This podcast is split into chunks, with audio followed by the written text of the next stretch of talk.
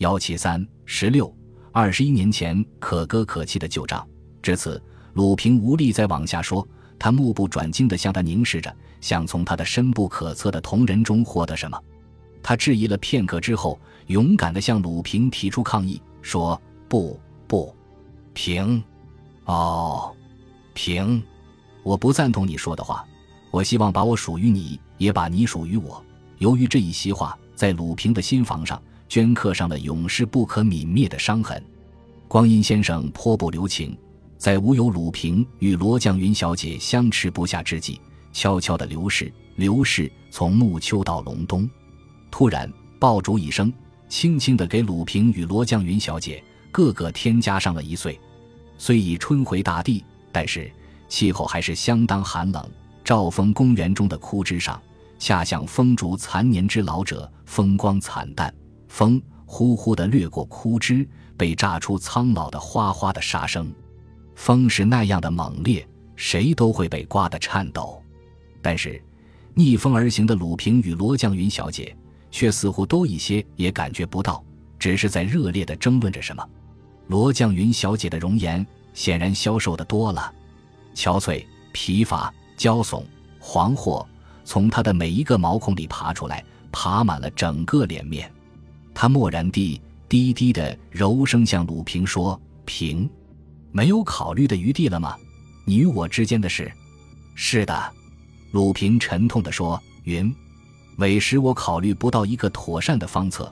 如果一定要在现在决定，凛冽的寒风卷起披散在他额际的细发，但是他已失去了整理他们的情绪，他的心绪也恰像细发似的散乱无序。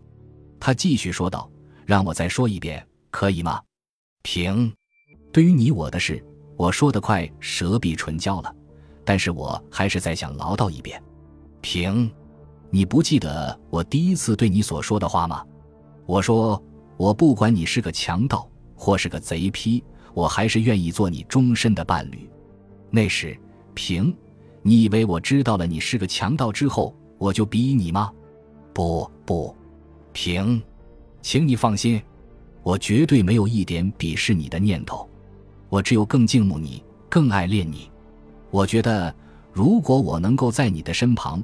不但不会辱没我，相反的，只会使我骄傲。你平以你的行为与那些伪善的正人君子相比，不是一方面卑鄙的可耻，而你是干得赤裸裸的叫人可爱呀。而且，纵然你的行为有可疑之处，也并不是你的错，而是社会之罪呀。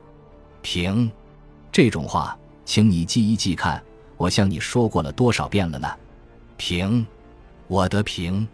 我愿意做你的伴侣，我也愿意做你的帮手。我要帮助你完成你的理想，把一切不合理的事发掘它的根源，然后绝不容情地铲除它。我希望你在今天不再叫我失望，拒绝我的请求了。在今天，不能，不能。云，请你不要悲伤。然而，鲁平自己却显得十分悲哀，悠悠地说：“今天我约你到这里来。”并不是为了重提旧事，而是我将报告你一个好消息。我有一个做牧师的朋友，他非常虔诚地信奉着上帝，准备在三天后启程到云南去传教。我非常想和他一起去，为了想忏悔我过去所犯的罪恶。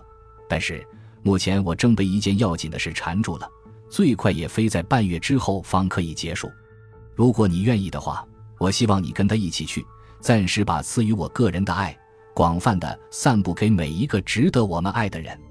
我云，当我了结了这一件要紧的事情之后，在等到接到了你的固定地点的来信之后，我将追踪前来。如果在传道的过程中我领悟了一切，而可以刷清过去的污点，那时云，我自会向你求爱的。因此，我约你到此地来，是为了第一，你我之间不可解决的事。希望放在彼时彼地去解决。第二，为了你的思想康健，希望你答应我离开此地，专心致志从事传道的事业。云，你是否舍得离开你的母亲？同时，你是否为了爱舍不得离开我呢？鲁平清全生命爱着罗绛云姑娘，然而又自以为满身都是污点，会玷辱了这位姑娘，因此他需要洗刷、忏悔。他经过数度的考虑，毅然去找寻一位当牧师的朋友，寻求一个解决的方法。而这位牧师正拟动身上云南去传道，他给予了鲁平这样的一个指示：罗绛云小姐对鲁平比自己更要信任。他听说了他的话，低头依随着他的步子，在坚硬的地面上向前迈开脚步，沉吟不语，在暗自盘算着。稍停，他抬起头，两串明珠般的泪珠映进了他的网膜，微微的咬着下唇，向他点点头。考虑过了吗？没有问题吗？愿意到那偏僻的地方去吗？鲁平紧紧的搂住他的纤腰，热诚的发出了这一连串的问句。他。罗绛云小姐还是点点头，接着她抽噎地说：“平，我愿意去。母亲，我可以舍弃的。她虽然爱我，但也是狭窄的、自私的爱。我要飞出这软性的、自私的囚笼。”他们个个浮上了甜蜜的、悲酸的笑，又匆匆离别了。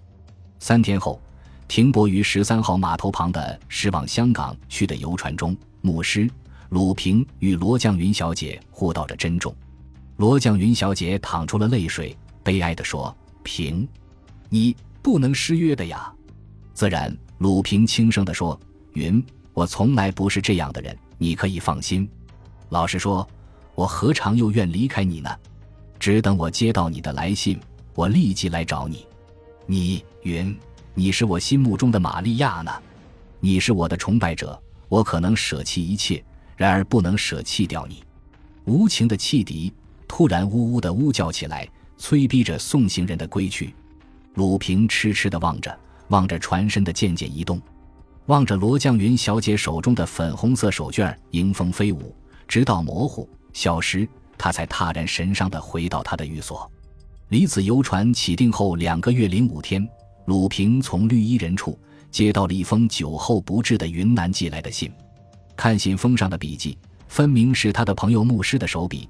他不明白为什么罗绛云小姐不亲自给他写信，但是他只要读到他已经平平安安的到了云南，他不是也安心了吗？至此，他不再妄加猜测，急速的拆开信来。首先落到桌子上的是一张不大的信笺，只寥寥数十字，是罗绛云小姐的娟秀的笔记：“平哥，美托福已平安进了云南的境界。”但是在游船中，因贪婪着海上的风景，受了凉，至今还是患着极重的伤风。大致明晚我们就可到达昆明了。等我安顿好后，再给你写封详细的信。祝好，你的云。二月二十四日，另一张信笺上是这样写着：“平兄，且请你抑制住感情，读完我给你的信。是今晚到的昆明，可是罗小姐没有一同来。”在今天黎明的时候，她已被我和几个土人草草地埋葬在离此七里的深山丛草中了。我本拟在他的重伤风稍稍好些后再一起走，但是他不愿意这样做。他急于要到达目的地，或许正为着你的缘故，因此有着热度，还怂恿我赶路。前天清晨，我们树桩就到，按照预计，五十三里路程，我们可以在前晚赶完。可是因他带着病体，脚步不得不缓慢下来，以致在昨天的傍晚，我们还只走了四十六里。我们稍稍歇脚，正待再前进，突然在这漫无人烟的深山旷野，闪出了三个捡净贼。他们抢劫了我们所有的一切，或由于罗小姐的容貌美丽，又起了淫欲之心。罗小姐抵死不从，丧身在他们的尖刀之下了。虽然写信的人要鲁平抑制住情感，读完他的信。但是叫鲁平怎样忍受得住、抑制得住情感？他出娘胎来第一次，泪水如潮般的涌出了眼眶，他的眼前顿时黑下来。虽然在白天，他已失去了他的明灯，而处在茫茫无标无德的黑暗中了。至此，笔者将二十二、二十一年以前的旧事已经交代清楚了。自罗小姐离开这人世间，鲁平无形中打消了到云南去的念头。他既已失去了指示他前进的明灯，使他彷徨于黑暗之中，又感到天下乌鸦一般黑，加强了他对人世间的憎恨。他立意继续他不名誉的作风，与患害人世间的一切毛贼以惩罚。他是如此的痛心于他的恋人的天伤，他十分内疚。我虽不杀伯仁，伯仁因我而死，没有他的催促，他罗绛云小姐绝不会走上他的死路的。罗绛云小姐最难能可贵者，她有独特的思想，内刚毅而外温柔的性格，她超出于一切女子，甚至比若干庸碌无为的男子更有为。她是他所敬慕的恋人，他是他的圣母玛利亚。给予他勇气、鼓舞、爱情。